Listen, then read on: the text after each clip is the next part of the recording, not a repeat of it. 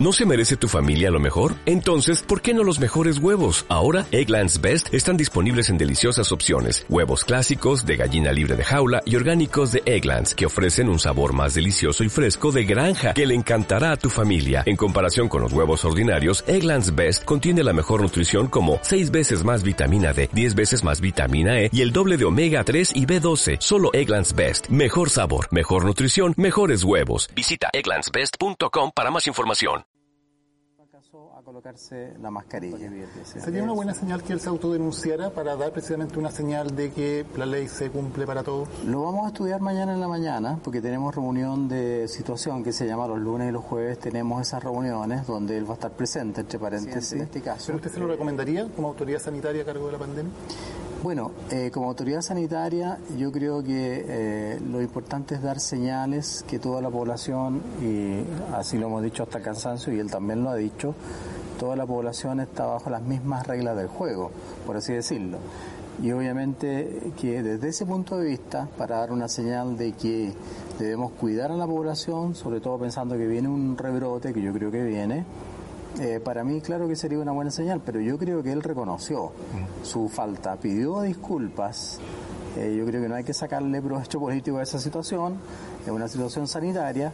Eh, le corresponde además al Ceremi de Salud de la quinta región, con el cual hablé antes de entrar al programa, la decisión de eh, hacerle un sumario o que el presidente se autodenuncie en la quinta región y es un hecho noticioso también que golpea mucho, eh, pero el presidente ya pidió disculpas, yo creo que, que, lo hizo de buena manera, reaccionó de buena manera, creo.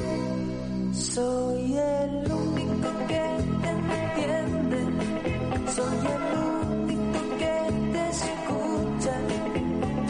el mismo que Eh, no, entiendo muy bien la, lo de autocensurarse, no, no, autodenunciarse. Autodenunciarse. Que porque... Un autogol que se, se hace una vez más Piñera porque no, no le quedó otra, pues porque aquí el abogado que lo que le interpuso la querella lo dejó eh, sin más remedio. Tuvo que hacerlo, estaba cagado. Sí, sí. Que mm, debe estar muy contento con la, con la amiga que le pidió la foto. sí, pues como que en ese momento no, no pensó nada. Oh, Dijo, oh, eh, alguien quiere una foto conmigo, todavía alguien me, me estima en este país. Y se emocionó y se le olvidó todo. Ahora, lo chistoso también de esto es la, la tipa que, que viralizó esta foto. tampoco tenía mascarilla. Como que después ¿Cómo? Tampoco tenía mascarilla ella. Tampoco tenía mascarilla y después salió como dando declaraciones. Así como que nadie quería declaraciones de ella. y subió como un TikTok, cambió la voz, así como con mucho filtro. era como una parodia a ella misma. era, era como una, no sé. Porque era de verdad. Sus declaraciones eran como eh, quiero dejar en claro que, claro, yo estuve sin mascarilla, pero fue de la emoción, pero ustedes no lo hagan. Es como que... Sí, se confundió, dicen que se confundió, pero no, mira, confundirte es ir a la feria a buscar cilantro y traer perejil. Eso es confundirte. Ahora, no usar mascarilla en una pandemia que hace, va, para el año ya y ahora vamos a entrar en fase de vuelta, eso no es confundirse, eso es ser imbécil, nada más. Perdón que lo diga, pero bueno. Qué, fuerte, Martín. Eh, a mí me, duelen tus palabras porque yo he salido un par de veces sin mascarilla sin querer. bueno, sí, pero si te yo, no quiero, yo no quiero ser como el ministro, defender al presidente, pero eh, no, no quiero justificarlo, pero... pero vos tenés dos eh, hijos, Yo he salido, he salido y no me he dado cuenta, Dos hijos. Qué heavy. Viste, sos una pelotuda, tenés dos hijos. eh, ¿Viste? Vos también tenés problemas. Ay, que te apuesto que a ti también, a quien no le ha pasado salir sin mascarilla. No, a mí, Pero el caso es que, eh, claro, aquí otro problema de fondo eh, que está ahí, está ahí paseándote en una playa, eres el presidente. No, pero pequeño, gran detalle. Pero para, pasearte en la playa, eh, para, vamos a contextualizar esto. Bienvenidos a Me Sacaron de Contexto, mi nombre es Martín, estamos con eh, la Ceremi de Salud, Barbaridades, ¿cómo te va? Hola, buenos días. ¿Qué tal? ¿Cómo le va, señora Ceremi? Eh, Gracias por este contacto. No, por favor. A ver, señora Ceremi, el presidente puede ir a la playa como puede ir cualquier paisano, cualquier señor, cualquier señora, cualquier... como todo el mundo todo el que quiere la pero, pero ahora, tenés que ir con, con las medidas eh, que, tú mismo propusiste. No, no tú, claro, o sea, sino como Estado. Como Estado, claro. O sea, el Estado te dice, el gobierno, no el Estado, el gobierno te dice que te tenés que cuidar en la playa y tenés que, bien, pueden ir a la playa, pero tienen que estar dos metros de, distancia a la, a la persona que, que, tenés más cerca. Exacto. Tienes que tener mascarilla. No podés andar sin mascarilla en, cuando andes en la vuelta. Sí, obviamente te la tenés que sacar cuando vas al agua y demás. Eso lo, lo proponen ellos. Así es. Es como lo que pasa en los bares también. Pues si te paráis al baño tenés que igual ponerte la mascarilla. Si estáis sentado te la podéis sacar con metros de, dos metros de distancia.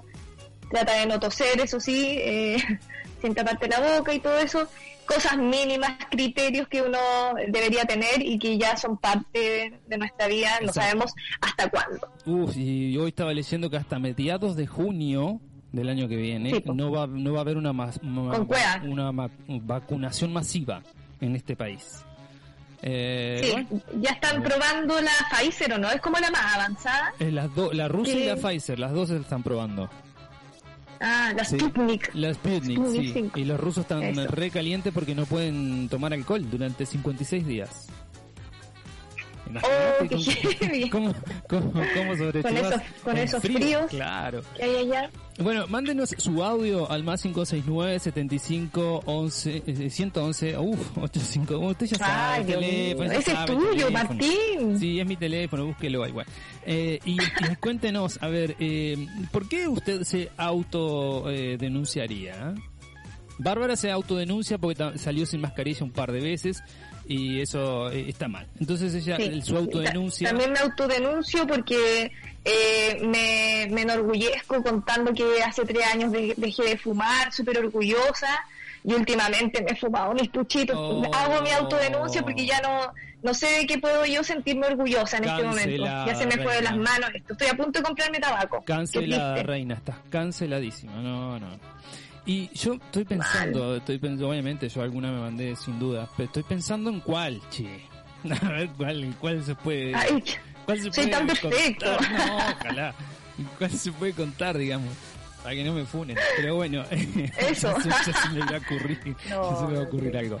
Eh, querida Barbie, en el segundo, eh, segundo tiempo, uy, qué futbolero que estoy. en el segundo tiempo, en el segundo tiempo eh, vamos a recibir a Demian Carrera, nuestra em, columnista que hoy nos va a hablar sobre las eh, medicinas complementarias y alternativas en Chile. Eso va a suceder en el segundo bloque, no en el segundo tiempo. Y si querés, y si te parece, vamos a los titulares, así comentamos que están bastante... Vamos, empecemos este primer tiempo de una. Vamos, con todo. Hoy, a propósito de nuestro audio del comienzo, acogen a trámite querella contra Piñera por andar eh, sin mascarilla. El abogado Luis Mariano Rendón informó este lunes que el juzgado de garantía eh, de la Ligua admitió a trámite la querella interpuesta contra el presidente Sebastián Piñera por pasear por la playa de Cachagua sin mascarilla, tal como lo exige la autoridad sanitaria ante la pandemia del COVID-19. En un tuit, Rendón, el abogado este que lo creyó, eh, señaló que Piñera deberá responder ahora ante la justicia del crimen y no ante su eh, subordinado el CDMI de Salud, como pretendía. Perdón. Nombra a abogado de SQM como su defensor. Y tras este hecho, el, jefe de Estado, conocido como Piñera, pidió disculpas, eh, lo, lo, vimos, eh, se viralizaron también estas disculpas en su cuenta de Instagram y explicó que ayer sábado, esto fue el domingo, ¿cierto? Ayer sábado salía a caminar por la playa, lo que no hacía desde el año pasado, pobrecito. Sí, como todo. Eh, la caminata, claro. La caminata fue bastante solitaria. Oh. Hasta que algunas personas me reconocieron. Oh. Obvio, pues huevón, se anda sin mascarilla. No sé cómo, no, no sé cómo supieron que era yo, y me pidieron sacarse una foto. Sin duda, debía haberme puesto mascarilla. Eh, pero por la rapidez con que ocurrieron los hechos no lo hice y fue un error. Un error. Que lamento y me disculpo. Eso nomás. Así nomás como si nada. Porque si, estaba caminando, ya la tendría que haber tenido puesta. Porque no estaba en, en su lugar en la playa. Así que ahí ya pues. cagaste. No es que. Y alcanzó a caminar harto rato, pues no, fue como, oh, toqué la arena hay una foto. Sí, de Cachagua a, a, la Ligua hasta caminar. A Zapa, a Zapallar, la media caminata. Eh, ¿Qué más? Agregó que sin, sin duda, perdón, los cuidados personales son muy importantes para evitar nuevos contagios y, y todos debemos respetarlos. Eh, es lo que le venía diciendo de marzo, imbécil. La situación llegó a tal extremo que el presidente se auto eh, boicoteó, autofunó, autodenunció ante la Seremi de Salud de Valparaíso y se confirmó la apertura de un sumario sanitario. Vamos a ver en qué queda este, este caso. Sí, vamos a ver en qué queda. Vale, tenemos, un, tenemos un audio, vamos. vamos. a ver qué nos dice la, la Genchi. Hola, hoy soy auditora de Me sacaron de contexto, aquí Paulori, eh, les escucho mientras les hablo todas las cosas del camping en el que estuve y les eh. comento que me autodenuncio porque no sé cocinar nada. Oh. Soy pésimo cocinando y me dije que en la pandemia iba a aprender a cocinar y no hice ni un pan, nada. Eso, a veces me autodenuncia. Y a veces saco a pasear a los perros sin mascarilla. Soy la peor. No. Pero me estoy esforzando. que no se olvide. Eso, un abrazo a ambos. Pero tenés que ponerle mascarilla a los perros, Pauloli, no seas mala. ¿Cómo vas a salir sin mascarilla con los perros? A los perros también hay que poner mascarillas. Oye, eh, eso de, no cocinar, no pasa igual yo, se puede aceptar cuando cuando es eh, tu complemento la que lava la losa, ¿cachai? Eso para mí es lo ideal. A mí que me gusta cocinar, si encontré a alguien que no cocine pero que lave la losa, es como, oh, la hiciste. Eh, bueno, sí, yo qué sé. ¿Tú qué prefieres, Martín? ¿Cocinar o lavar? o comer.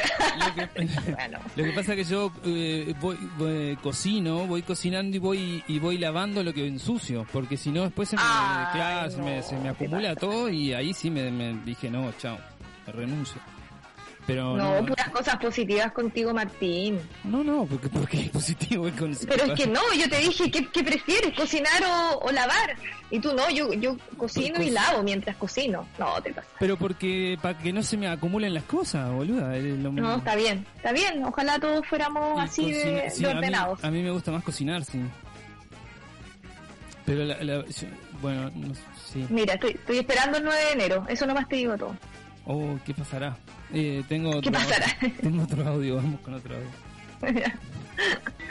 Hola Barbie Martín. Hola, Oye, me autodenuncio porque el día lunes fui a médico y después de ir a médico me, me llevó el esposo de mi prima a la casa de mi prima y estaban todas mis primas y me saqué la mascarilla, me besé, me abracé, oh. adiós COVID, lo siento. Y, y ayer, desde ayer que siento que tengo COVID.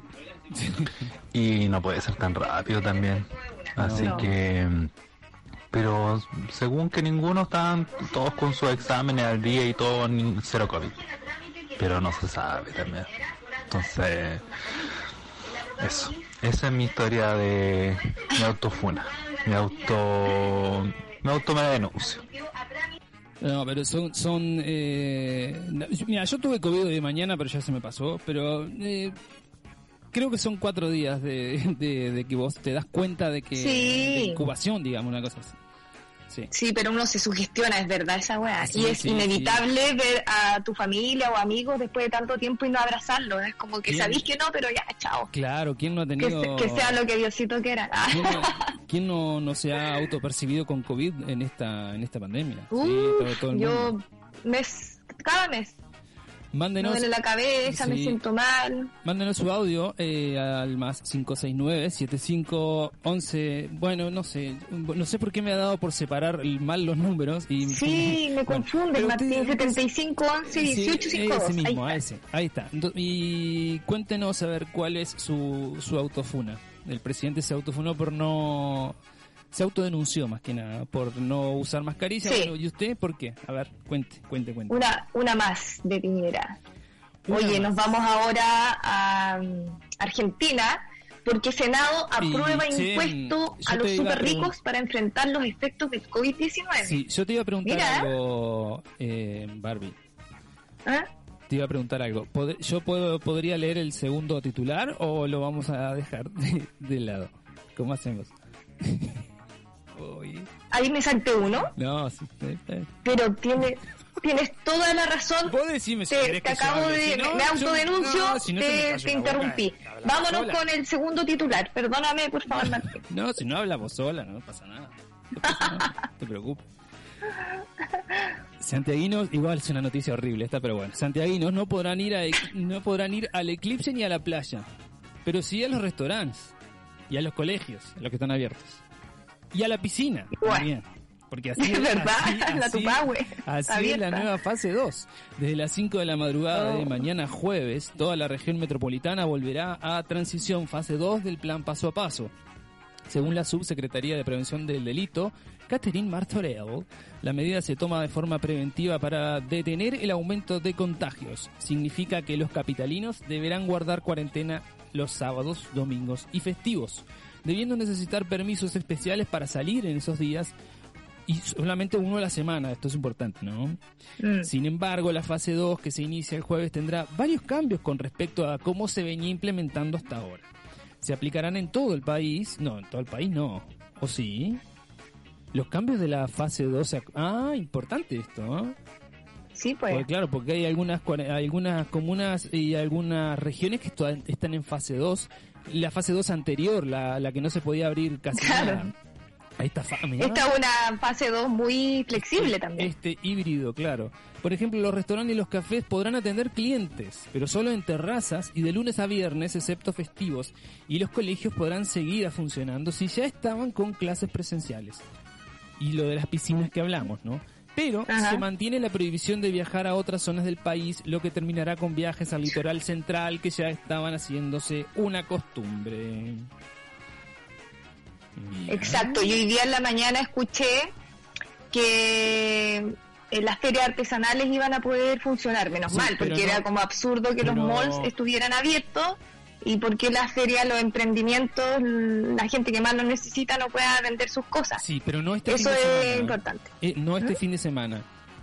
Este fin de semana no, excepto. Es, para el próximo. Eh, o sea, eh, yo lo que escuché ayer era que no sé quién del gobierno había estaban bien, creo que el vocero era, que estaban viendo una solución para que las ferias navideñas sí pudieran abrir los fines de semana. O sea, ellos primero te encajan la prohibición y después buscan la solución a ver si eh, hay alguna posibilidad de que, bueno... Claro, hoy que son primero, primero te cagamos. Qué, qué buena medida. Sí, claro. Así que eso. Bien, vamos a otro audio a ver qué nos cuentan. Eh, yo debería ponerle volumen para que se escuche y eso es lo que voy a hacer. Ideal. Oye, yo me autodenuncio, me autodenuncio porque el otro día me junté con un amigo a fumar un pito y empezamos a compartir el pito. pues esto ya no, se hace en el nuevo mundo, pues. No, pues ya no, se hace. Eh, ahora cada uno con su pitito o con su pipita en ese caso. Así que mm. eh, me autodenuncio, soy súper terrible, atroz. Ah, y también me autodenuncio porque mm, eh, me he visto de, de hombre cuico para ir a robar chocolate al supermercado. también me autodenuncio por eso y... Y también me autodenuncio porque estoy comiendo más, más completos venezolanos, perros calientes, que completos italianos, que son los chilenos de oh. nosotros. Así que mm, eso también me autodenuncio. Em, bye bye Dubai. Bye bye Dubai, Paco. Bye bye Dubai. Me he visto cuico voy a robar chocolate. Qué buena medida esa. Excelente. Pasa y piola, pues si la, los guardias te discriminan si andáis mal vestido, al tiro empiezan atento o atento Charlie. Oye, eh, tenemos otro audio, nos vamos por fin a la noticia más esperada del día de hoy. bueno.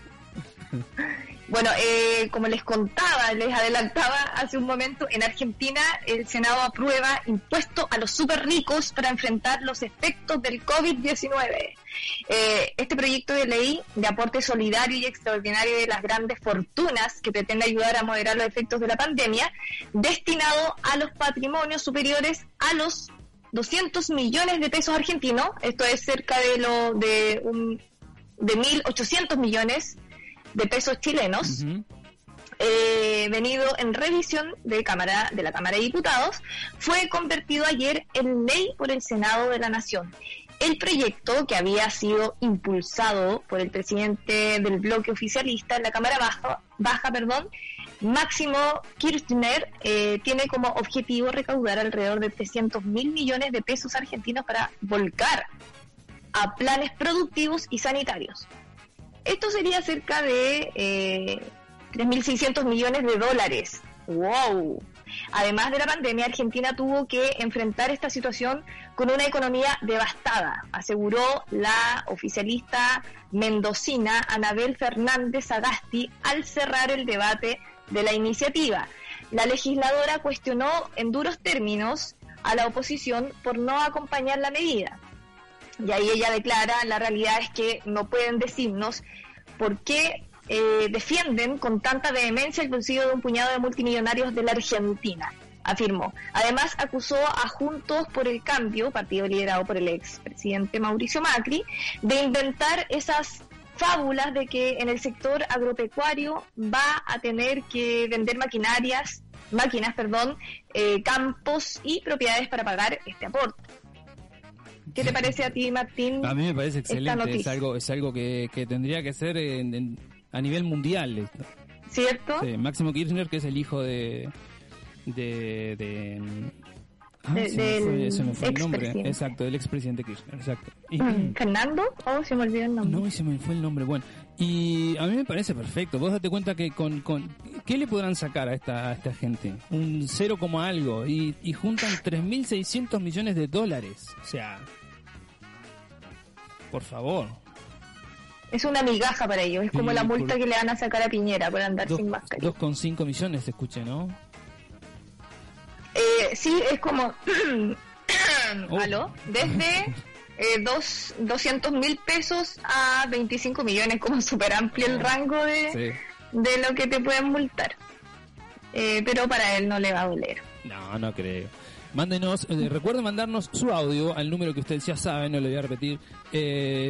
Y cuéntenos su autofuna, cuéntenos su autodenuncia. A ver qué en qué en qué considera usted que se tiene que autofunar, autodenunciar.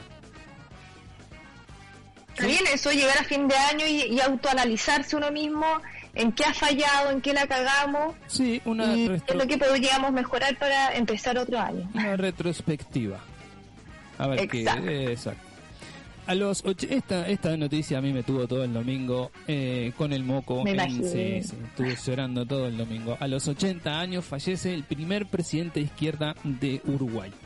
El expresidente uruguayo Tabaré Vázquez, que fue mandatario durante el 2005 y 2010 y luego entre el 2015 y el 2020, murió en la madrugada del domingo a los 80 años tras padecer cáncer de pulmón, informó su familia. Con profundo dolor comunicamos el fallecimiento de nuestro querido padre a las 3 de la madrugada por causas naturales de su enfermedad oncológica, señaló un comunicado de sus hijos Álvaro, Javier e Ignacio Vázquez. En Twitter, Álvaro Vázquez, de profesión oncólogo, igual que su padre, indicó que mientras descansaba en su hogar acompañado de algunos familiares y amigos por causa de su enfermedad, falleció Tabaré. En nombre de la familia queremos agradecer a todos los uruguayos el cariño recibido por él a lo largo de tantos años, agregó. Tavares Vázquez fue un oncólogo, ex dirigente del Club de Fútbol Progreso, primer candidato de la coalición de izquierda al Frente Amplio en llegar a la intendencia, o sea, a la gobernación de Montevideo en el 89 y a la presidencia de la República en el 2005, rompiendo con la hegemonía de los tradicionales partidos Colorado y Partido Nacional de derecha. Su partido, el Frente Amplio, Usó también su cuenta oficial en Twitter para lamentar la partida del exmandatario. Su ejemplo de integridad política y compromiso inquebrantable con nuestro país y la gente nos impulsará a continuar su legado. Esto a mí me, generó una tristeza, esto que ni te imaginas. Martín. Uh, no, sabía la importancia de este caballero en Uruguay. Sí, no, no sabes lo que... Este señor... Eh, la verdad que es una pérdida, eh, bueno, política sin duda, obvio, enorme, gigantesca. Gran aporte. Sí, sí, sí, sí, sí. Eh, por todos los planes que impulsó en su gobierno, mm. en sus dos gobiernos, eh, la verdad una, una pena, una, una pena, una gran pena, una gran pérdida para la política uruguaya. Eh, triste, triste, triste, triste. Lo acompañó un montón de gente en el no se hizo velatorio por una cuestión de, de, COVID, ¿no? pero sí se hizo una, mm, un, eh, o sea, se llevó el féretro por distintas calles de Montevideo y la gente, la gente se tiraba al auto a llorarlo y fue muy, muy, muy emocionante, muy emotivo. Lo despidieron todos, todo, todo la, la, la, la, esfera política le dedicó sus mensajes desde el actual presidente la vicepresidente Beatriz Argimón, eh, no sé, la vicepresidente de él, eh, Lucia Topolanqui, que es la esposa de, Mujica, bueno, ni que hablar ah, Mujica, un montón de gente. Eh, una ¿Qué motivo de haber sido eso? Sí, sí, muy motivo. Yo publiqué en mi 80 años tenía. Sí, pero él se le había... Mira, mira lo que es la vida, ¿no? Él estuvo casado con María Auxiliadora Delgado, que fue su, su pareja, yo creo que más de 50 años. Y la señora se murió el año pasado. Se murió creo que en marzo, abril del año pasado, 2019. Y, oh. y, la tristeza que daba ese hombre eh, tirado sobre el cajón llorando la partida de, ah. su, de su pareja era, oh, este, y el loco era, ahí en ese momento era presidente todavía. Mm. Y eso te, pero te partía el alma, te rompía el alma. Y el tipo a los dos meses se le descubre un cáncer de pulmón y un año después mm. se murió. Fulminante. Oye, pero eh, se han escuchado como historias similares. Es como que, claro, te, te, te, baja, po. te baja todas las defensas también, me imagino, si tenía una pena tan grande como una, eh, una pérdida cercana. Eh, te detectan más encima eh, cáncer al pulmón y qué ganas a lo mejor tenés mucho de recuperarte si, si se te fue tu, compañera de vida, que heavy. Heavy, heavy, la verdad que sí. Heavy, ¿no? De verdad. Eh, bueno, que heavy también, después de una noticia así, tan, tan baja, eh, irse a las freaky news. Bueno, pero, la vida pero sin duda, así como rescatar lo, lo de, la, de tu noticia anterior de, mm, de este presidente eh, Tabaré Vázquez, eh, él, él no está muerto completamente están sus ideales, está todo lo que, todos los mensajes que le entregó y ojalá que de alguna manera se siga ese ejemplo. Por supuesto. Eh, mira, eh, tengo un mensaje justo acá que dice, eh, hola chiques, a mí la verdad eh, me dio bastante pena la pérdida de Tabaré. Personalmente fue una mm. figura muy importante. Me tocó justo estar de vacaciones en Uruguay cuando asumió su primera presidencia. La ilusión, el compromiso y el trabajo que le ponía a todo. Mm. Muchas de las políticas que implementó me hicieron decidir venirme a vivir a Uruguay. Y más tristeza me da ver en todo lo que se está convirtiendo el país ahora con, con estos multicolores, con la, con la alianza que está... Sí que está gobernando ahora. Sí, tenés toda la razón. Eh, a mí me da una pena enorme eh, la lucha continua. Por supuesto que sí, obviamente. Eh, me da una pena enorme la pérdida de, Tabaré y, mucha tristeza me está me, da ver todos los días un titular nuevo en Uruguay que por ejemplo no sé ahora para salir tenés que llevar tu cédula si no vas preso. O no sé, ahora eh, vamos a revisar lo de la ley del aborto porque tenemos nuestras dudas. Eh, antes tenías que reunir cuentas eh, de qué gastabas la plata, los fondos públicos. Ahora no, no es necesario. Pero cuando eran oposición sí era absolutamente necesario tener un control de gasto público. Ahora que son gobierno, no, no, no pasa nada, no es necesario. Deroguemos esa ley. Y mil cosas, ¿eh? mil, Ay, qué rabia. En vez de avanzar, se quedan pegados o retroceden incluso de de cómo estaban. Exactamente. Pero bueno. Eh, bueno, ojalá que cambien las cosas, la lucha continúa, como tú dices, amigo Martín. Vámonos ahora de inmediato eh, a las freaky news. Vamos. De la semana. Oye, mujer eh, raja recaudó millonada, millonada, tras fingir que tenía cáncer y se la gastó en viajes y apuestas. Así nomás debería ser presidenta. Nicole El Cabaz, del pueblo de Broadstairs, eh, la pusiste difícil aquí, en Kent, Inglaterra, fingió cáncer de ovario y aseguró que debía pagar el tratamiento para curar la enfermedad. Eh, por ello, abrió una campaña en una plataforma que es muy conocida en esos países, GoFundMe, es como eh, Financiame ahora, donde recibió... es como nuestro Patreon. Claro. Exacto. es lo mismo. Prometemos que nosotros no vamos a hacer eh. eso con el dinero de les socios de la comunidad holística. No, no, no, no. Lo prometemos. Claro, no, no, es más, es más tipo comunidad de, entrega informativa, de retroalimentación. Bueno, eh, esta mujer recibió donaciones por 45 mil libras aproximadamente, y cada libra, no sé, está como a mil pesos chilenos, así que calculemos unos 45 millones oh. que usó eh, en viaje, en buena vida, digámoslo, en comidas, boletas para ver, eh, grupos, salidas a restaurante, a teatro, toda una vida de lujo y apuestas, joyas también. Eh, detallaron en, los medios ingleses, ¿cierto? El fiscal que tomó este caso de engaño Ben Irwin, explicó que eh, la página, esta plataforma que es como el Patreon, GoFundMe, titulada Nicole necesita ayuda para tratamientos. Eh, fue falsante, dijeron después de una investigación escrita por la madre de la británica, de quien decía era una hermosa hija, obvio, pues ahí como que embellecía toda la historia, eh, la página decía que la madre amorosa, entre comillas, de un niño que fue diagnosticada recientemente y que necesitaba dinero en efectivo para un tratamiento que le salvara la vida. Para completar el fraude, eh, Nicole publicó una foto en la que se le veía acostada en una supuesta camilla, toda mal, pálida, fingiendo fragilidad y con medicinas a su alrededor. Toda una puesta en escena.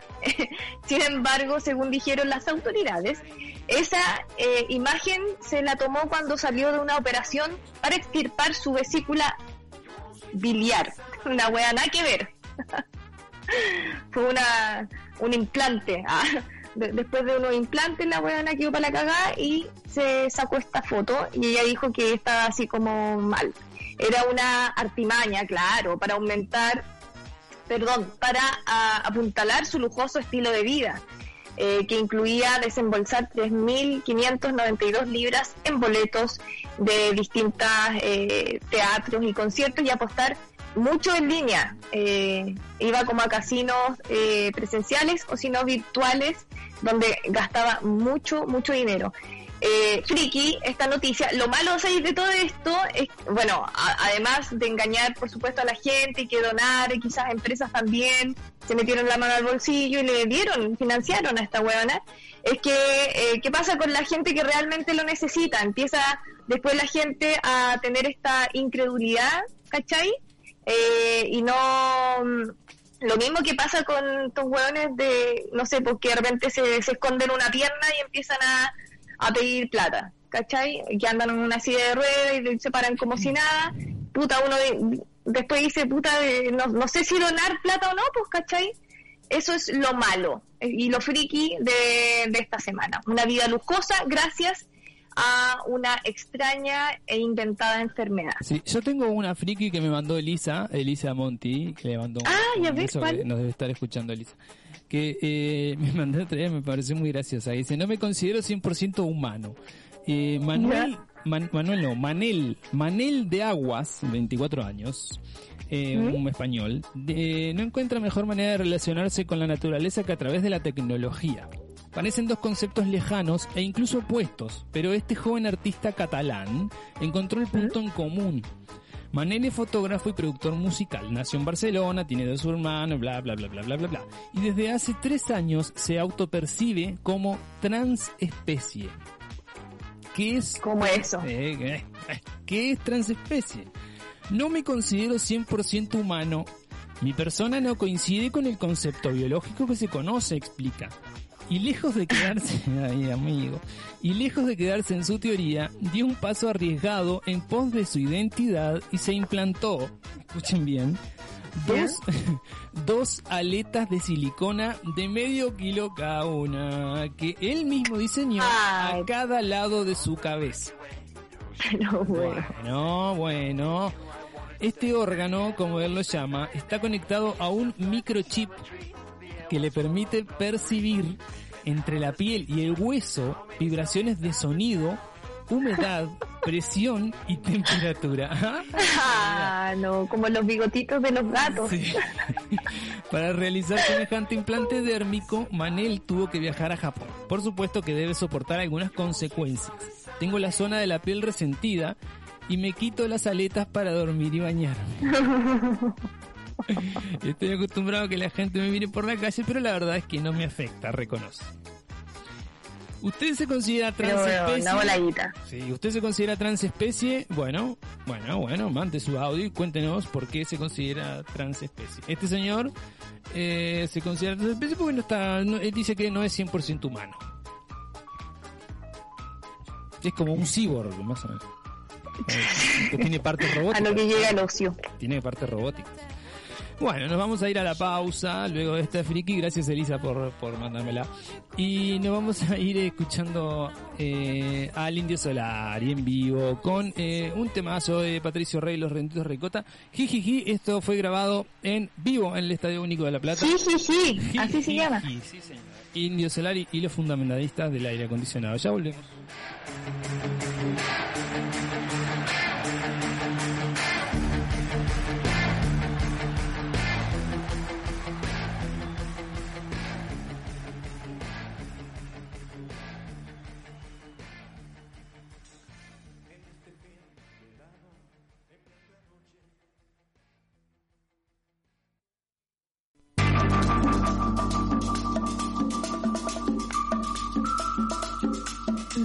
Segundo bloque me sacaron de contexto. Recibimos a Demian Carrera. ¿Cómo estás, querida? Hoy vamos a hablar de em, medicinas complementarias alternativas en Chile. ¿Cómo estás?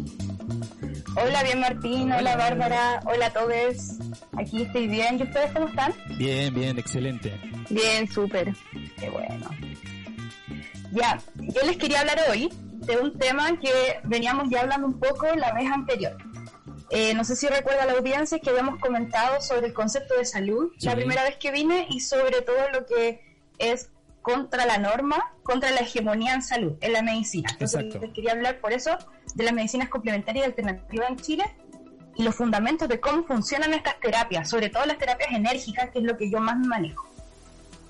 Ah, buenísimo. Dale nomás, Demian. Me imagino que, bueno, eh, la palabra lo dice solo. Eh, complementaria es un complemento a una medicina ya tradicional y las alternativas son eh, una especie de... de que es distinto. De que es distinto y que se, se, se sustituye más bien por lo que ya veníamos acostumbrados a tener. Pero cuéntanos un poquito más los términos básicos. Sí, de hecho, ahí justo dijiste un término que me gustaría aclarar, porque tenemos en nuestro inconsciente la palabra tradicional para referirnos a la medicina convencional, porque sí. Eh, al haber, porque claro, la medicina convencional es la que tenemos ahora en el sistema de salud chileno, porque es una convención de una comunidad científica que guía unos protocolos. En cambio, una, la medicina tradicional de la tradición es la ancestral, es la medicina Mira, totalmente cierto Sí, de hecho eso se está tratando ahora en medicinas complementarias de aclarar, porque claro, como y de hecho estas se, en estas medicinas alternativas y complementarias no se incluye la, la medicina tradicional, porque esa no debería ser complementaria ni alternativa, debería ser del pueblo. Ah, exactamente. eso es lo que se está trabajando. Sí, ahora se qué buena, qué buena aclaración, porque uno uno tiende a errar y decir eh, lo del día a día, pues la, cuando uno va al doctor y te receta tal medicamento de tal laboratorio es como muy del día a día y lo, y lo claro, lo traspasa mal al término tradicional, pero tienes toda la razón. Tiene que ver con los ancestros. Mm. Claro, igual eso está ahora trabajándose, porque antes se decía mucho la medicina tradicional la que tenemos, pero eso se está intentando ahora con estas nuevas terapias también para comenzar a hablar de esto, porque al final las medicinas complementarias alternativas son más eh, contra lo, occidental al final. Y por eso que vienen de distintas partes. Por ejemplo, las medicinas orientales y todo al final las medicinas que van a ir complementando la, medicina convencional al final. Y por eso es que ahora se están intentando regular en el Ministerio de Salud. Entonces, esa es la idea, de que estén reconociendo como el derecho a la salud y no solamente a los impuestos desde ya, sino que todas las otras variedades de, sanaciones que hay en el mundo se están incluyendo también. Pero por eso les quería comentar que hay un listado de medicinas complementarias y alternativas que han sido aceptadas y otras que han sido más reguladas en Chile. La diferencia de que el ministerio acepte una medicina o la regule es que, claro, existe un protocolo. Entonces, existen medicinas complementarias y alternativas que han sido reguladas en Chile y que están siendo eh, incorporadas en los hospitales, en distintos centros de eh, más institucionales. Entonces, eso está pasando ahora y son muy pocas las que están siendo reguladas, pero hay muchas que están siendo aceptadas. Entonces, les quería comentar primero algunas de las aceptadas para que vayamos cachando cuáles son estas terapias. Perfecto. No sé si has escuchado, hasta has hecho Reiki o se han hecho Reiki o flores de Bach o terapias florales. Flores. Estuve en esa. Lo, bueno, lo, otro que nombraste lo, lo he escuchado mucho. Conozco, gente que se hace estas terapias alternativas y que le funciona. Yo pasé por las flores de Bach. Sí, yo pasé por flores de Bach y por la terapia con piedras. ¿Cómo ha sido la, experiencia? La verdad así como para algunos conceptos. Excelente, en mi criterio, excelente. sobre todo la, terapia con piedras es increíble. A mí igual me sirvió mucho lo de, la, de las flores porque, claro, ahí te personalizan el, el, el tipo de flor que va de acuerdo a tu personalidad o a lo que tú estás pasando justamente en ese momento. Eh, y a mí me sirvió mucho para trabajar la ansiedad, para ir eh, tomándome las cosas con, pausa, con entender que todo tenía un proceso y tenía que tener paciencia en el fondo. Y me, me sirvió, yo, yo sentí que sí. Claro, lo, de hecho eso mismo es lo bonito de esta terapia, que no es tanto para el síntoma principal que una mm. persona consulta hoy, tengo un ataque de pánico, no sé qué, le recetan un ansiolítico y algo para las palpitaciones para que no se sienta el corazón así. Entonces, en corto plazo. En corto plazo, entonces con las terapias complementarias alternativas intentan llegar a la causa de eso. Por eso que hay muchas mm. ahora psicólogas que conozco que son psicólogas transpersonales que se llaman, que es la nueva rama de la psicología que están haciendo a partir de eso también, de que te ven y te empiezan a la terapia y em, te recetan la florcita porque saben que hay otro origen. Entonces ahí van, aflorando los nuevos, las nuevas perspectivas y todo eso que va reconociendo en ti con estas terapias. Esa es la idea, el reconocimiento interno. Entonces, por ejemplo, aquí nombraron, Martín y la Barbie nombraron dos terapias distintas. Por ejemplo, la de Barbie que son flores de Bach, está siendo aceptada por el ministerio, pero las piedras son aceptadas y reguladas porque son parte de la naturopatía, porque la naturopatía viene de la, todas las eh, terapias que son eh, provenientes de lo natural, directamente natural, por ejemplo una piedra.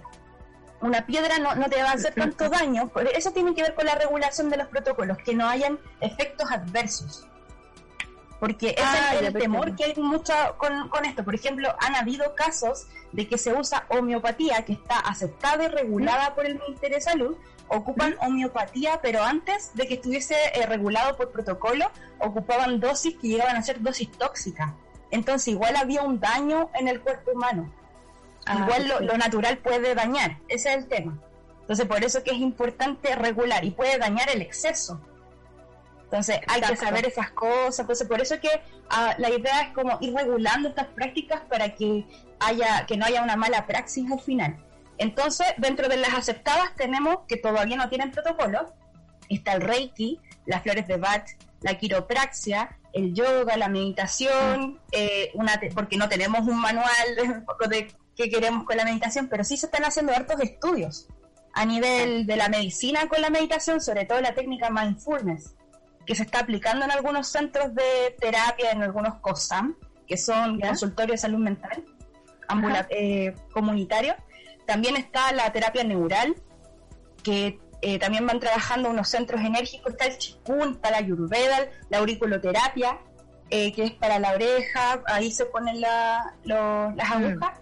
Y dentro de las terapias que están siendo con protocolo, las que ya son más oficiales y que están todos los documentos del ministerio ahí dando vuelta, es la acupuntura, que ya lleva mucho tiempo de trabajo, la acupuntura ya es oficial, la homeopatía y la naturopatía que estábamos hablando que era algo mucho más natural, por ejemplo, claro, el trabajar con la fitoterapia, con las plantas, hacerse una mm. infusión, eh, todo eso es naturopatía y las hierbitas. Y también hay otra que se llama sanación pránica, que también viene de Oriente, pero ya está siendo regulada él eh, está eh, de hecho en el 2019 antes del estallido justo iba a ir como una comisión para ser aprobada oficialmente. Falta el último paso pero ya está siendo regulada. Yo soy sanadora pránica hice una certificación que es internacional y esa certificación eh, yo tuve que hacer un curso, un diplomado y me entregaron libros que estaban todos los protocolos. Entonces yo tuve que entregar casos clínicos. Casos clínicos. Es el, tema de la regulación, de que tú llevas una ficha clínica. Tú vas eh, anotando cómo va evaluando, cómo va la evolución del paciente. Esa es la idea de que hace todo el protocolo. Sí es importante eh, hacer esa diferencia de que por mucho que sean terapias eh, o alternativas o complementarias y que incluyan muchos eh, ingredientes naturales, por así decirlo, no quiere decir como que uno pueda llegar a cualquier parte o automedicarse o uno solo llegar y hacerse algún tipo de estas alternativas. me imagino que detrás de esto hay estudios súper profundos, como el que tú decías, y que tienen que ver también con un con un estudio, con informes que, que sean más tipo caso clínico y que lo respalden de alguna manera. Pero más, más allá de eso, más allá de eso, Barbie, por ejemplo, la ayurveda es una, es una es, medicina, o sea, vos tenés que eh, ser doctor en medicina para después ser, hacer una especialización en la ayurveda, o sea, es, algo médico, no no es que claro. alguien que se le ocurrió, claro. Exacto. Eh, por eso hay que tener cuidado con quienes uno va a, hacerse estas terapias, porque claro, eh, está bien, yo estoy muy de acuerdo con todos los conocimientos que estamos sabiendo y bonito saber muchas cosas, mm. pero igual hay que tener criterio. Y hay que tener ojo y hay que tener como cierto, eh, hay que tener un conocimiento igual del cuerpo humano. Entonces hay que estudiar, siempre estar estudiando esto. Entonces, eh, claro, habíamos hablado que pueden haber daños y todo eso con las dosis tóxicas de hierbas, por ejemplo. Y lo bacán igual es que el ministerio, en la página del MinSal del gobierno, hay, una, hay un apartado que está dedicado a las medicinas complementarias alternativas. Ustedes se pueden meter. Hay muchos documentos, hay investigaciones que se están haciendo, eh, y claro, si uno se mete a, internet hay demasiadas cosas que se están haciendo, pero tiene que ser más, eh, tienen que, faltan recursos aquí para hacer mucho más investigación. Porque igual eh, hay eh, unos gráficos que yo estuve viendo en otras investigaciones sobre los logros que se están dando con el uso de las medicinas complementarias y alternativas en, las instituciones, en los establecimientos de salud que ya están. Mm. Por ejemplo, se está viendo que hay una reducción sí o sí de los síntomas, eh, pueden haber una mitigación o una remisión de las enfermedades. Por ejemplo, hay hartas enfermedades que ya eh, están viendo que, claro, como que están, ya no están. Es claramente porque han resuelto algún tema del origen de esa enfermedad y se van resolviendo. Y esta cuestión parece magia, pero realmente es así, realmente está pasando. Entonces, hay que, hay que ponerle mucho ojo a las cosas. También hay una, una mejora de la calidad de vida y en el bienestar general de las personas también hay un menor consumo de, servicios de salud, que al final como que la idea es como descongestionar también los servicios de salud cuando las personas se hagan dan, eh, se den cuenta que la idea de la medicina es la medicina preventiva. Entonces también podemos usar estas medicinas como prevenir enfermedades. Por eso la vez pasada estamos hablando de alimentación más que nada, porque también era medicina preventiva, y también, por ejemplo, usar unas flores de Bach, no sé, para algunas ansiedades que tengamos nos pueden evitar alguna crisis de pánico posterior. O algún infarto, que también se dan infarto por causas emocionales. Entonces ahí podemos como estar como deteniendo el principio de las primeras capas de la cuestión, detenemos la enfermedad. Entonces esas son las ideas de, de estas medicinas. Y también hay mucho más compromiso para poder terminar un tratamiento y mejorar al final la salud qué buena. No, al final uno se da cuenta eh, que está todo conectado. Pues si empezáis a prevenir desde antes, a tener una, una vida más saludable y acorde con la energía, porque eso me llamó también mucho la, atención del informe que nos mandaste, Demian, eh, que, que, al final eh, todo se basa en la creencia de que existe una energía vital que recorre todo el cuerpo humano. Como que ya partiendo de esa base, la, la meta de la terapia de energía es equilibrar la corriente de energía en el, en el paciente. Eh, que tiene que ver con los chakras también esto, ¿no? Sí, de hecho, como habíamos hablado que habían medicinas que eran más naturales, que eran más de hierbita y cosas de más de piedras, cosas así, hay otras que son de energía. Y esas quiero profundizar ahora porque son las que yo manejo que y esos son los fundamentos enérgicos, claro, como que igual de todos los ramas de, la ciencia, de hecho hasta la física ya está asumiendo que, bueno, somos energía, todo el mundo es energía, entonces eh, como hay un, un torrente de energía vital que está en todo el cuerpo humano, los centros de esa energía, la medicina oriental, postula que los centros de, como que es donde se reúnen y como que mandan, como que es como un, como no sé, un, consejo de energía, dicen ya mandemos la información a este órgano, a este otro, a este otro. Esos son los chakras. Entonces, ah. eh, en el oriente dicen que mínimo tenemos siete chakras y esos chakras van, bueno, en la sanación pránica se postulan más chakras, son los mini chakras, entonces mucho más específico.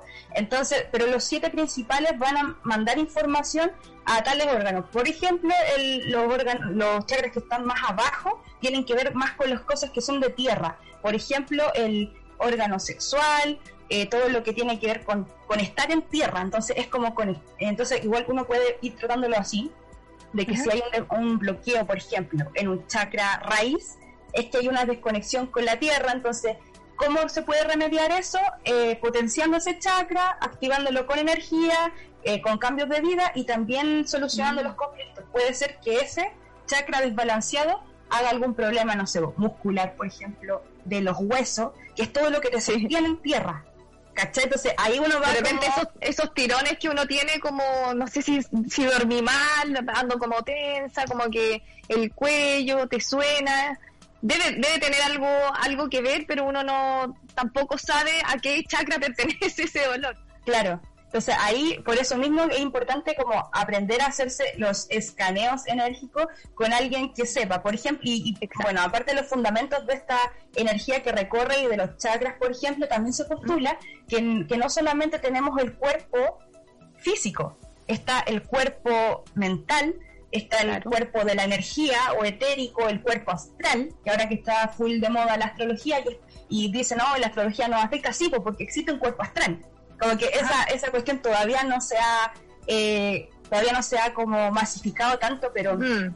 dentro de todos estos conocimientos más espirituales sí se sabe y se tiene sentido. Mm. Tiene sentido de que hayan muchos más cuerpos, no solamente el físico, que van avanzando y se van haciendo mucho más amplio hacia afuera mm. hasta conectar con el cuerpo más enérgico y ahí, en esos cuerpos enérgicos, uno hace la sanación. Entonces la idea Claro, uno limpia, por ejemplo, un cuerpo enérgico de afuera y esa cuestión va afectando el cuerpo enérgico más de adentro, por ejemplo, mente, que eso después afecta a cuerpo, cuerpo físico, está mm. mucho más interno. Son capas, capas que se Exacto. Sí, eh, eso más o menos son los fundamentos. Entonces uno puede ir limpiando esas capas enérgicas y también uno va activando según lo que uno vea y lo que uno siente y uno escanea con la energía. ¿Qué pasa con la con la, gente que como que no, no cree mucho en estas cosas, como que tiene que ver también con un, bloqueo eh, enérgico, me imagino, que, que te mm. haces eh, como eh, como no entregarte a, a, esta sanación y al mismo tiempo como que no, no permite que esta terapia sea realizada, me imagino. Sí, de hecho, eh, cuando yo tuve que hacer la práctica de sanación pránica, lo hice en el IST de Franklin, que es un instituto como de seguridad y traumatología.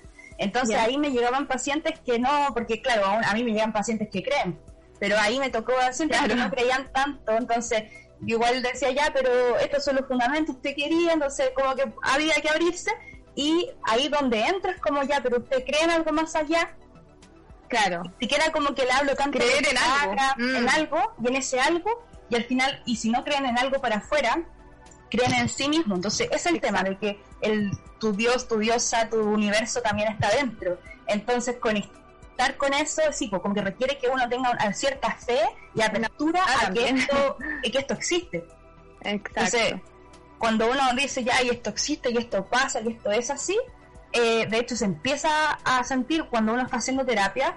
Yo le pregunto a las pacientes, eh, ¿y sientes esto? ¿Estás sintiendo? Y ni siquiera les digo lo que estoy haciendo.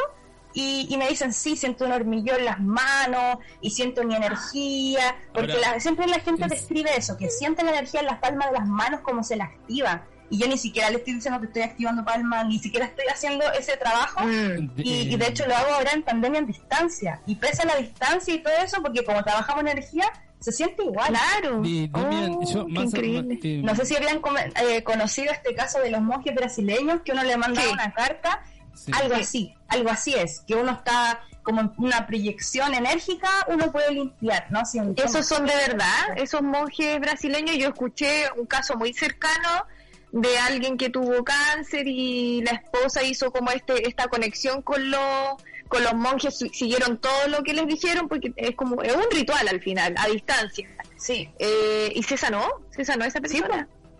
Yo no sé bien cómo uno puede llegar a ellos pero también he sabido de un montón de gente de la vida sí. una vez fui a Bolivia estaba en la isla del Sol sola y un chico me contó que conocía ahí con una su pareja me contaron que él había sido operado no sé cuántas veces en Chile de algo de una malformación mm. del corazón y solamente esos monjes lo ayudaron. Como que estuvo a punto de morirse cuando niño, que fue un caso súper famoso en Chile, y, al final ellos lo ayudaron. Son casos como milagrosos. ¿sí? sí, pero más allá de eso, es, un, tema, es un, tema, hay un tema cultural también, ¿no? Porque estamos hablando de medicinas que tienen, no sé, 4.000 años y, y es obviamente, obvio que, que funcionan. Lo que pasa que, claro, la, la creencia de este lado es que mm, no sé si esto me, me, hace bien o no, o no sé si creer, no sé si no creer, o sea, pero eh, son medicinas eh, antiquísimas, o sea, y está recontra claro, probado que funciona, claro. Lo que pasa es que el, escepticismo de, en esta parte del mundo es, es, mucho más, digamos, que, que, lo que pasa en India, con él o una cosa Y también ahí volvemos a lo mismo, tratarse con profesionales en el fondo, porque también hay harta gente que anda dando vueltas y que de pronto uno no se informa y llega y va donde y dice oh, la esquina que te, claro. que te equilibra los chakras.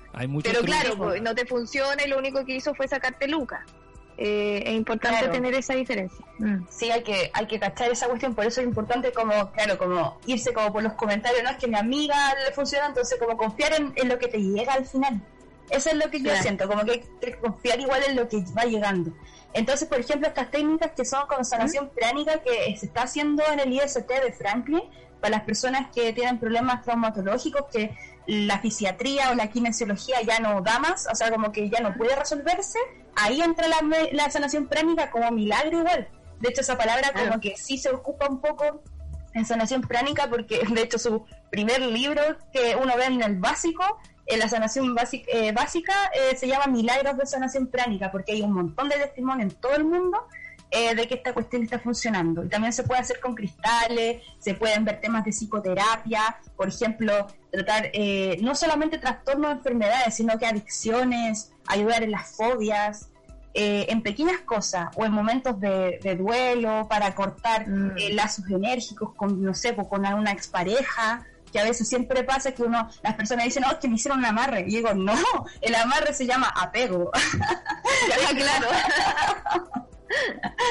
Entonces también hay, también hay de todo en este tema enérgico, pero la mayoría de las cosas son apegos no resueltos y, y con esto de la psicoterapia enérgica también se puede resolver. También eh, hay protocolos. ¿Ya? Dime. No, no, no, te iba a preguntar por, por, los cristales que hablaste que también se utilizan harto como medicina alternativa. Eh, ¿cómo, ¿En qué consisten esos cristales? Por lo menos hay hartas terapias que se ocupan cristales. Hay unas que no son para nada aceptadas. Eh, y los que son aquí ya están siendo más aceptadas.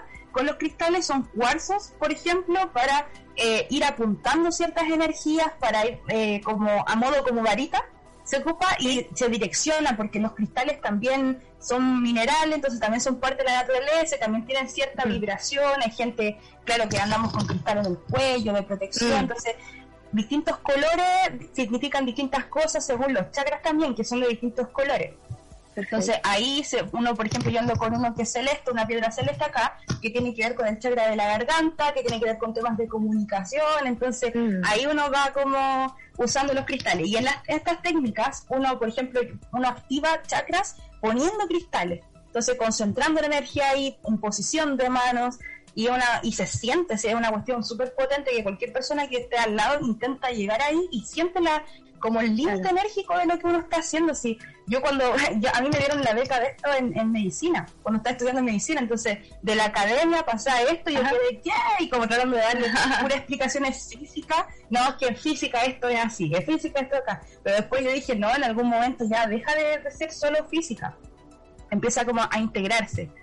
Y los cristales funcionan para eso, para poder hacer más terapias a distancia y para activar algunos chakras de forma más eh, más como focalizado. Concreta. Porque ah, antes de, claro, más concreto, porque las terapias enérgicas no solamente es como limpiar, alinear chakras, sino que mm. también es como preparar todo el espacio en que se está haciendo, escanear la energía con todas las técnicas que uno le, enseñan. Por ejemplo, el Reiki tiene ciertas técnicas, las la otras sanaciones enérgicas tienen otras, pero en esta que estoy yo que eh, hay unos protocolos igual, entonces también es según el protocolo lo que voy limpiando, lo que voy activando y se va escaneando según lo aprendido igual en los diplomados.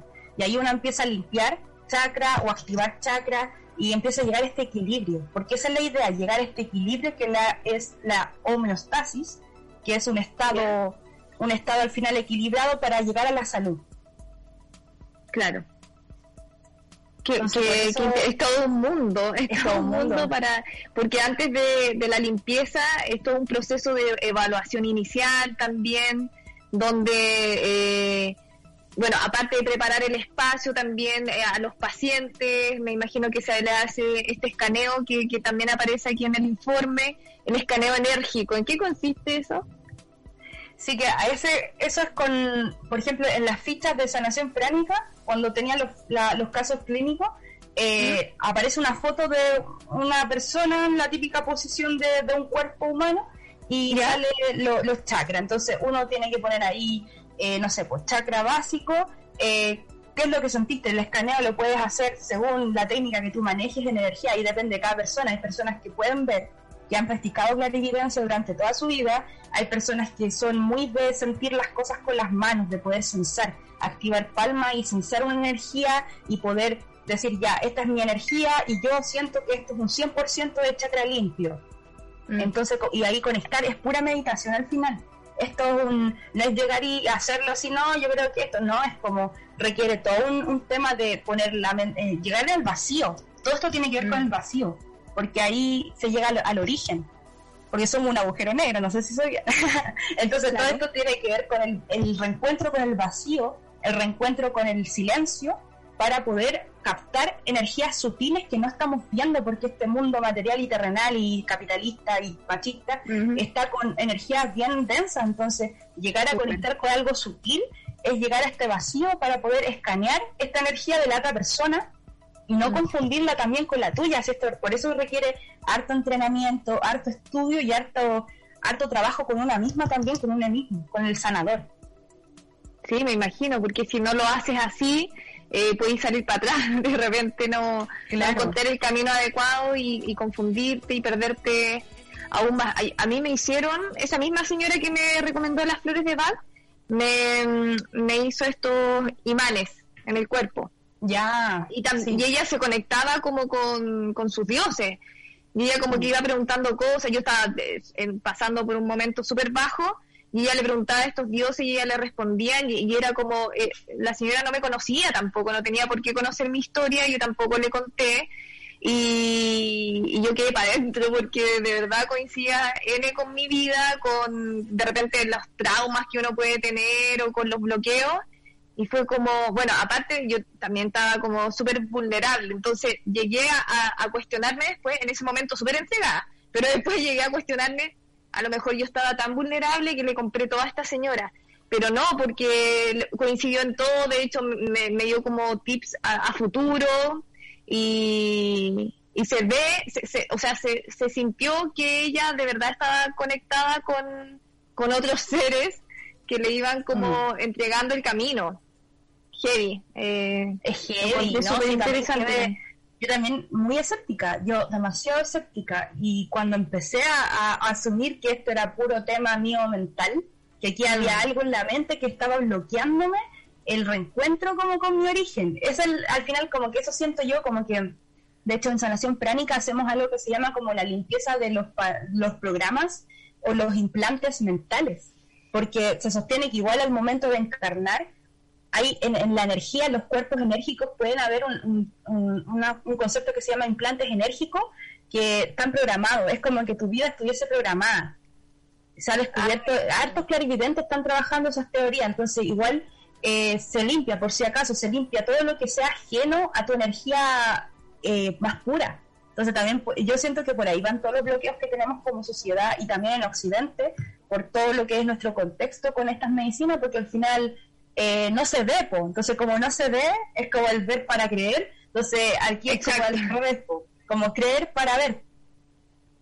y es todo un, cambio de, paradigma. Igual esto lo, lo, entretenido es que igual se ven cosas a corto plazo. Por ejemplo, si una persona, yo lo he visto igual, una persona, no sé, pues un amigo mío se quemó con un té cuando estábamos en el curso y se le quemó, se le dio el té, se quemó al tiro y alguien se, le puso las manos ya inmediatamente su piel estaba roja de la irritación inicial de la quemadura y se, se pasó.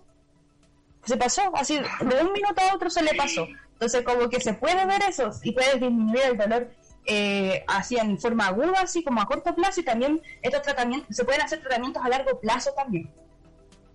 Entonces, ah, y también en los pacientes terminales, también hay protocolos para pacientes oncológicos que iban a cambiar los, los protocolos porque aquí no vamos a activar energía, porque si activamos energía vamos a hacer que las células puedan crecer mucho más, entonces igual por eso mismo hay que tener cuidado también con y avisar al, terapeuta de cuáles son tus diagnósticos eh, médicos para que no haya ahí un problema de que uno active energía y en algo que no tenía que activar. Entonces por eso igual hago la invitación a, a probar estas terapias, pero con personas que, que de verdad sepan eh, y que ustedes puedan ver eso y también hayan habido comentarios de personas eh, que hayan asistido con esta misma eh, terapeuta o terapeuta. Y, Y sí, pues también puede mejorar el ánimo y al final es, llegar hasta este estado de salud que queremos, porque no solamente preocuparnos de nuestra, de nuestra salud física y mental, también de la enérgica, que es súper importante porque al final primero se ensucia la energía, después la mente y al final el mm. cuerpo. Así es, totalmente cierto. Demian, ya estamos en la hora, pero podríamos dedicar otro programa, otro espacio en, algún capítulo donde nos hables de, estos centros, donde puede ir la gente con mayor recomendación. Sería bueno como para guiarlos y para que lleguen a, claro, a lugares como más eh, confiables, por así decirlo. Ya, eh, Eso, nos comprometemos con eso en un par de semanitas más, dos, tres semanas. Ahí estamos avisando también en las redes sociales cuando tenemos próximamente a, a Demian. Oye, muchas gracias, está súper bueno eh, todo lo que estás haciendo. Es muy interesante los temas. A ustedes también aprovechar de pasar el dato que yo también hago estas terapias, varias de estas, flores de Bach, sanación pránica, también leo carta astral, así que me pueden ubicar en el Instagram, regresar al origen.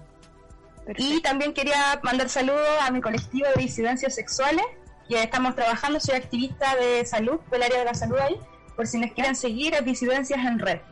Así que. Ah, perfecto. Ahí están todas las redes sociales. Alex Solistes también. y muchas gracias a ustedes por el espacio. No, al contrario. No, al contrario, nosotros felices de tener estos temas y tenerte aquí como, como nuestra panelista. Muchas gracias, chiques. Un saludo a todos. Un abrazo, Demian. Nos vemos. Chao, chao. Martín. Barbie, querida, este programa ha llegado a su fin. Uy, una con 20 ya. Sí, estoy con hambre. Bien, buenísimo todo esto. Eh, sí. Yo, pensé que yo hacía eh, terapia con piedras con mi psicóloga. Mi psicóloga era hacía esas terapias y también flores y, era muy bueno. O sea, hacíamos una sesión y después otra sesión de, de, piedras y a su vez me daba me daba flores. muy bueno, muy bueno. Se siente el cambio energético y los, y los tips también que te dan. Sí, muy bueno. Completamente. Bien, nos vamos y nos eh, escuchamos la semana que viene. Barbie, que tengas una linda semana. Nos vamos a ir con... Eh, igual, Martín, un abrazo. Sí, sí, sí. Nos vamos a ir con eh, uno de, mis amores de la vida, el señor Charlie García. Este tema es Asesíname. Nos vemos. Chao, chao. Chao.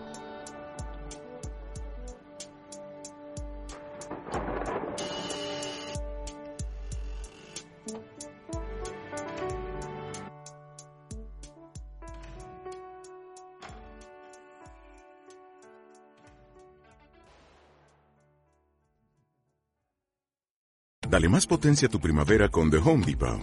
Obtén una potencia similar a la de la gasolina para podar, recortar y soplar con el sistema OnePlus de 18 voltios de Ryobi desde solo 89 dólares. Potencia para podar un tercio de un acre con una carga. Potencia para recortar el césped que dura hasta dos horas. Y fuerza de soplado de 110 millas por hora. Todo con una batería intercambiable. Llévate el sistema inalámbrico OnePlus de 18 voltios de Ryobi. Solo en The Home Depot. Haces más. Logras más.